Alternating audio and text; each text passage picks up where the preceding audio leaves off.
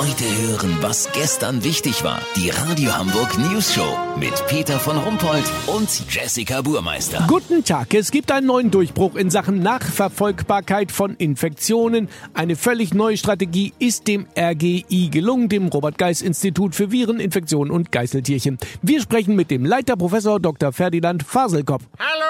Ein Durchbruch in Sachen Nachverfolgbarkeit, so stand es in Ihrer Pressemitteilung. Es geht also um das, was Gesundheitsämter leisten sollen, aber angesichts der hohen Infektionszahlen gar nicht mehr richtig leisten können. Richtig? Ganz genau. Wie ist denn Ihre neue Strategie? So neu ist die gar nicht. Unser Sparky hat mich draufgebracht. Ein kleiner West Highland Terrier. Hallo, mein Sparkylein.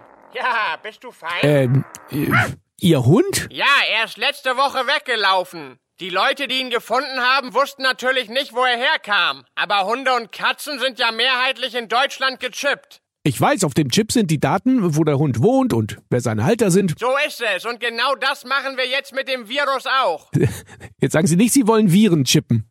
Warum denn nicht? Gleich nach einem positiven Testergebnis bekommt das Virus einen Chip unter die Zellmembran gesemmelt mit den Daten seines letzten Halters bzw. des letzten Patienten, auf dem es sich rumgetrieben hat. Herr Dr. Faselkopf, mit Verlaub, ich halte das für eine schwachsinnige und auch logistisch kaum durchführbare Idee. Fehlt nur noch, dass Sie dem Covid-19-Erreger ein Halsband anlegen. Das ist der nächste Schritt. Natürlich mit einem GPS-Sender. Ah, Ja, wir sind gespannt. Kurznachrichten mit Jessica Burmeister.